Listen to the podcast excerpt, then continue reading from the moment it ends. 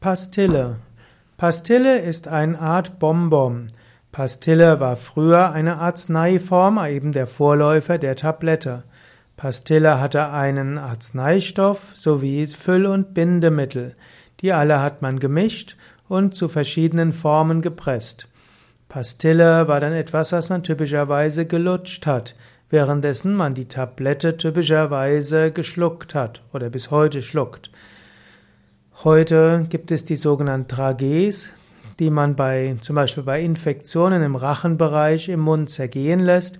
Und heute werden manche Bonbons als Pastille bezeichnet, zum Teil auch Bonbons, die durchaus Heilkräuter enthalten, wie zum Beispiel gibt Pfefferminzpastillen und andere.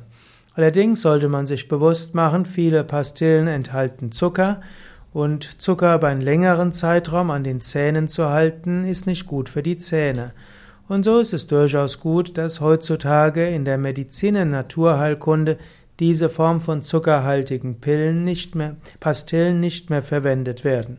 Aber es gibt auch nicht zuckerhaltige Pastillen und die können sogar den Speichelfluss anregen, können auch helfen, nicht zu viel zu essen und können so einen Beitrag zur Gesundheit leisten.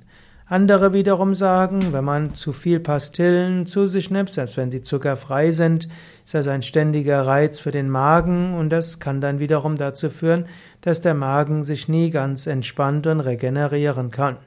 Im Grunde genommen, normalerweise braucht man weder Bonbons noch Pastillen, aber wenn man schon etwas lutschen will, ist es besser, etwas Zuckerfreies zu lutschen und etwas, was ansonsten auch aus Biozutaten ist und gesund.